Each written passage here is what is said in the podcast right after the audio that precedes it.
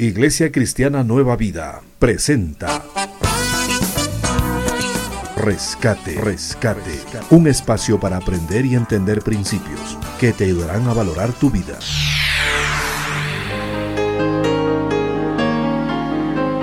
Porque Jesús no vino para ser servido, sino para servir y para dar su vida en rescate por muchos. Te invitamos para que seas parte del rescate de hoy con el pastor Dalto Guamán.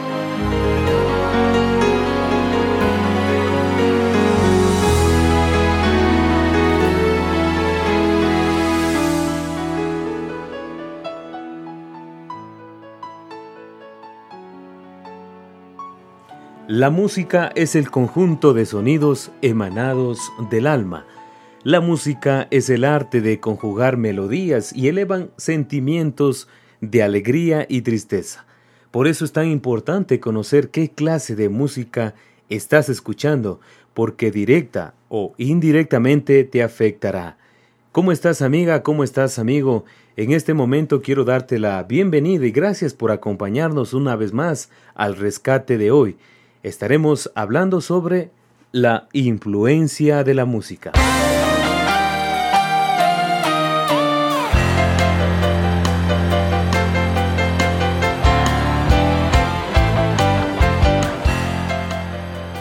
La música tiene un efecto que puede transportarte en el tiempo a recordar personas y lugares.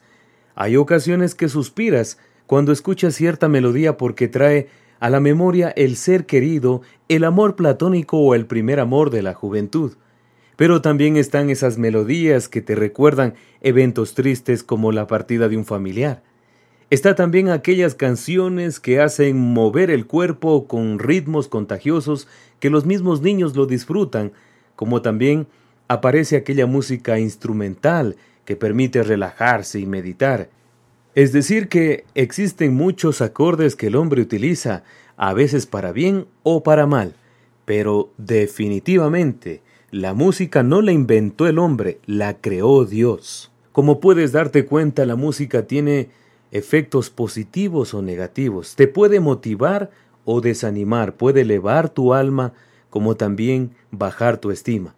Depende de qué melodías estás escuchando más. La música, como otras manifestaciones del arte, es una expresión del ser humano, así como lo hace el pintor, el escultor, también el artista a través de la música expresa sus sentimientos de nostalgia o felicidad, de entusiasmo o de desaliento, de aceptación o rechazo. Mucho tiene que ver quién interpreta esas canciones. La música ejerce una influencia poderosa en cada generación. Por ejemplo, Conozcamos qué clase de música estamos escuchando ahora y sabremos qué clase de sociedad vamos a tener. Hubo una época en la década de los 2000 donde la música llegó a las masas y fueron mujeres cantantes que con ritmos pegajosos y letras liberales tuvieron mucha acogida. Sus receptores fueron señoritas que inconscientemente se divertían con esta clase de música. Por lo tanto, no nos debe sorprender que ahora exista una equivocada liberación femenina justificando la igualdad de derechos. En la actualidad estamos escuchando ritmos extraños como el famoso reggaetón, el perreo, música electrónica que motiva a la sensualidad y desenfreno. Tampoco no nos deba sorprender en el futuro que tengamos violencia intrafamiliar, madres y padres solteros. Encontramos en la Biblia muchos ejemplos que indican que la música fue utilizada con propósitos bien claros de exaltar a Dios, dar gracias a Dios y alegrarse por las bendiciones de Dios. Nunca tuvo un motivo de orgullo de exaltar a alguien o de vanidad. El pueblo judío considera la música como un don de Dios y por lo tanto solo servía para alabarlo. En guerras, en actos religiosos, la música era entonada con excelencia y con devoción. Imagínate que para los preparativos de la inauguración del gran templo de Israel se utilizaron cuatro mil músicos, cantores, personas que tocaban instrumentos, todos con el mismo fin de alabar y exaltar a Dios. ¿Cómo sería aquella inmensa orquesta? Para los tiempos de Jesús, la música no había variado demasiado. Se reunían en el templo para cantar los himnos. Jesús y sus discípulos cantaban himnos de alabanza a Dios, Esto era una práctica muy regular que la continuaron sus seguidores y que hasta hoy también lo hacemos. La música, amiga y amigo, tiene otro significado diferente y más profundo del que podríamos pensar. La música tiene otro propósito. ¿Quieres saber cuál es?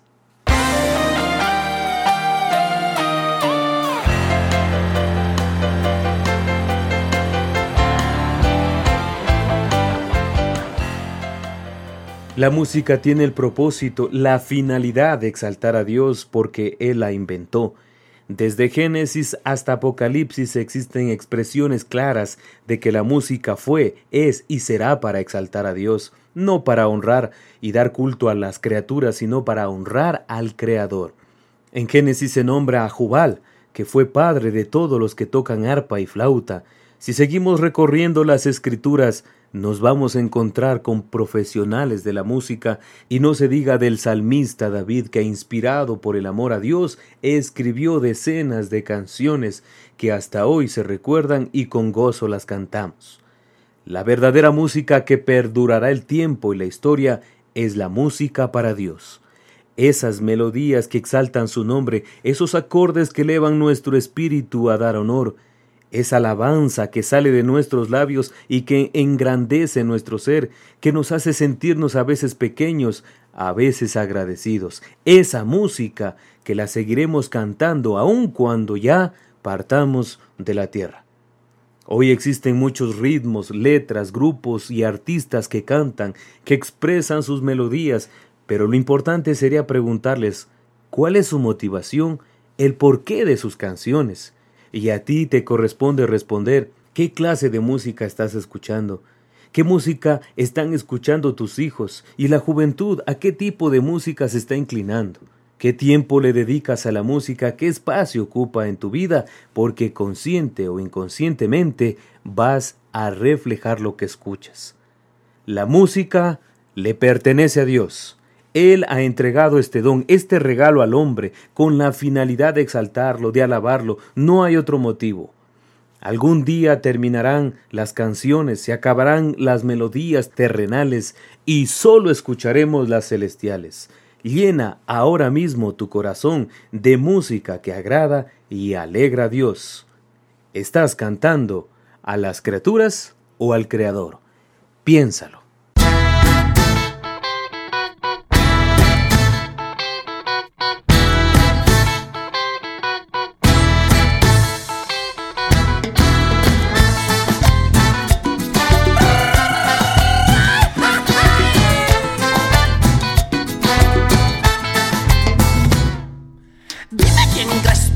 Que diseñó los cielos y la tierra, la luna y las estrellas. Dime quién crees tú que diseñó las selvas tropicales, todos los animales. La belleza de la naturaleza me sorprende. En la noche sale la luna, en el día el sol se prende. Tiene que ser alguien sobrenatural. Tiene que ser alguien